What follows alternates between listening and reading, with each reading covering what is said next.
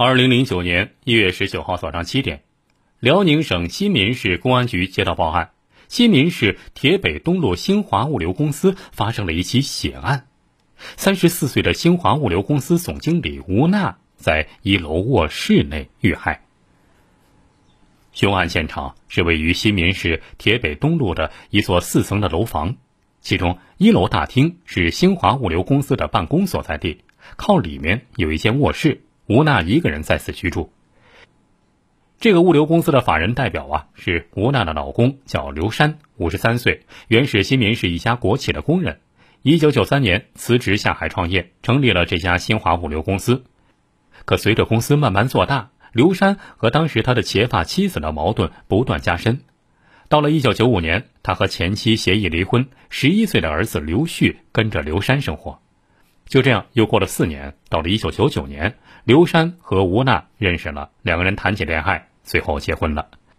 而事发当天晚上，刘山是坐火车去山东结算货款，并不在家。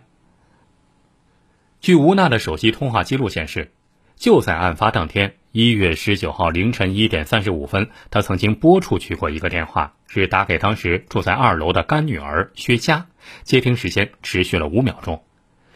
这要说啊，都在一个楼里住着，是吧？吴娜有事儿只需要到楼梯口喊一声就行了，干嘛非得打电话呢？而且这个时段正是深夜，打电话似乎也有点不合情理。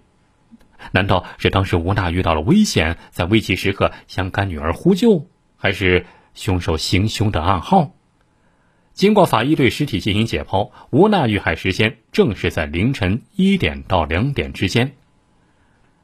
而这个干女儿薛佳告诉警方说，那一天她和男友鲁健睡得很早，凌晨时分被手机铃声惊醒了，她发现是干妈打来的，接通之后就喂了几声。但奇怪的是，干妈那边没有说话，又把电话给挂了。她起身来到楼梯间，发现楼下并没有动静，还以为是干妈不小心拨错了电话，于是没多想就又睡了。但是这个神秘电话还是把警方的调查目标直接指向了薛佳和她的男朋友鲁健。薛佳二十二岁，鲁健二十四岁，两个人都是内蒙古开鲁县人，和吴娜是同乡。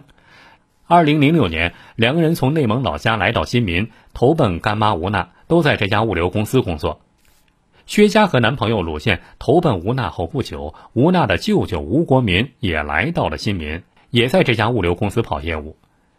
警方随后深入了解后发现，薛佳和干妈吴娜感情一向很好，两个人并没有任何矛盾，而吴娜的舅舅吴国民也没有嫌疑。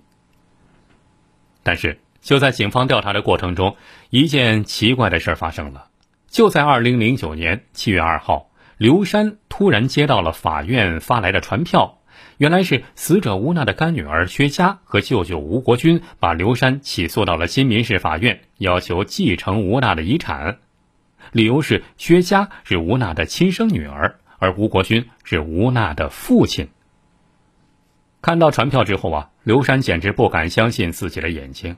这吴娜和他是初婚，吴娜是头一回结婚，他虽然是第二次结婚，但是吴娜是第一次结婚。两个人结婚十年了，同床共枕十年，而且他也去过吴娜的老家，知道吴娜在老家还有一个弟弟和年迈的母亲。这吴娜的父亲早年间早就因病去世了，可到今天，吴娜怎么会突然冒出一个亲生女儿，还有父亲呢？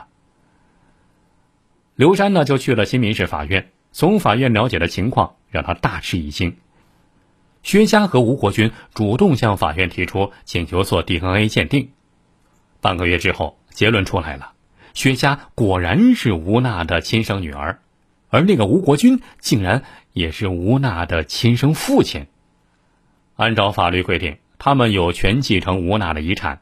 于是啊，新民市法院把新华物流公司的财产和吴娜的银行账户进行了冻结。眼前的这一切让刘山目瞪口呆，而警方也彻底懵了。这看来吴娜有不少不可告人的秘密啊！随后，新民当地警方立即前往内蒙通辽市进行深入调查，终于还原了吴娜的真实身份。原来呀，吴娜只是一个化名，她的真实姓名叫李霞，不是他自称的蒙古族，而是汉族，出生时间是一九六六年十一月九号。一九九九年，他和刘山相识的时候已经三十三岁了，已经在老家结婚了十年，丈夫是农民，两个人生有一儿一女。这么看来，从姓名到年龄，吴娜的一切身份信息都是假的。从这一点上来看，他和刘山交往一开始就抱有不可告人的目的。而且，警方在整理吴娜遗物的时候，在她很久不用的一个旅行袋中发现了一个带锁的笔记本，里面正是吴娜结婚以来所记下的所有日记。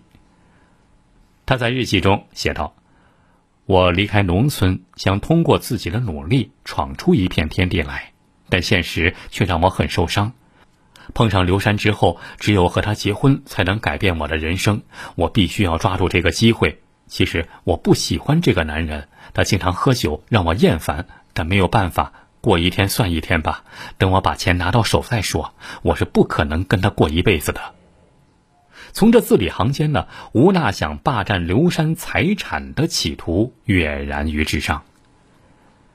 警方就问这个刘山：“这结婚已经八年了，长达八年的婚后生活，难道他就没有表现出一丝一毫的迹象吗？”刘山就发懵了，一个劲儿直摇头。警方的意图很明显，既然吴娜和他结婚是想以霸占家产为直接目的，那么刘山就应该是他最大的障碍。但是，反过来说，而最有可能的幕后凶手，会不会就是刘山呢？新民警方再次梳理了案情。他们决定这次从刘山交往的周围人群入手进行寻找突破口。终于，警方排查到，案发半年前，刘山突然和一个曾经获得过当地武术冠军的无业人员王喜来往密切。同时，专案组从保险公司还查到了两份伪造签名的保险单，投保人是吴娜，受益人是刘山。办案民警还回忆起案发后的一个细节：案发当时，刘山在外地，听到这个噩耗之后，赶紧包了一辆出租车，连夜赶回新民。回来之后，他还主动向警方提供了出租车的车牌号和司机的手机号码。这按照常理，悲痛中的刘山应该无暇顾及这些才对，可是他却刻意记下了这些，以证实自己就是从河北包车回来的。正是刘山这一个个自以为聪明的表现，反而使他露出了马脚。没过多久，十二月四号，专案组将刘山抓获。面对刑警，刘山并不抵赖，他喃喃自语说：“我早就知道，肯定会有这一天。”在警方的询问下，刘山交代了自己和吴娜之间的感情纠葛以及心生杀机的前前后后。一九九九年八月的一天，当时四十三岁的刘山，在辽宁省张武县办了一笔业务之后，登上一辆开往新民市的长途客车。刚上车，他就发现车外有一个年轻漂亮的女子，拎着两个大包裹，匆匆的往车上赶。当时乐于助人的刘山就伸手把这个女子的包裹给提上车。那个女子连声道谢，和刘山坐在了同一排。而就在这一天，刘山的电话还特别多，经常是刚挂了又响了，刚挂了又响。那个女子就很奇怪，就问他：“大哥，您是做啥工作的？业务怎么这么多呢？”刘山当时风趣的回答说：“我是管车的，全国的车都归我管。”女子一下子被逗笑了，两个人开始聊起天来。这个女人自称叫吴娜，蒙古族，今年二十三岁，家住内蒙古开鲁县，在新民市的一家饭店当服务员。这回是刚从老家参加完亲属的婚礼回来，看到眼前的吴娜性格开朗，再加上身材匀称、容貌娇美，让已经离婚两年的刘山不免有些心跳加快。当车开进新民市之后，眼看着就要分开了，这时刘山鼓起勇气约她一起吃饭。吴娜笑着点了点头。从那之后不久，两个人就开始了交往，并确定了关系。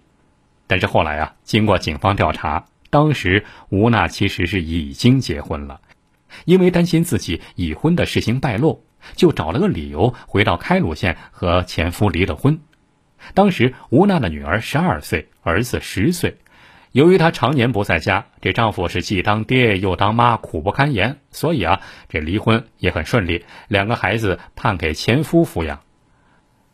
回到新民之后，吴娜和刘山就迅速登记结婚了。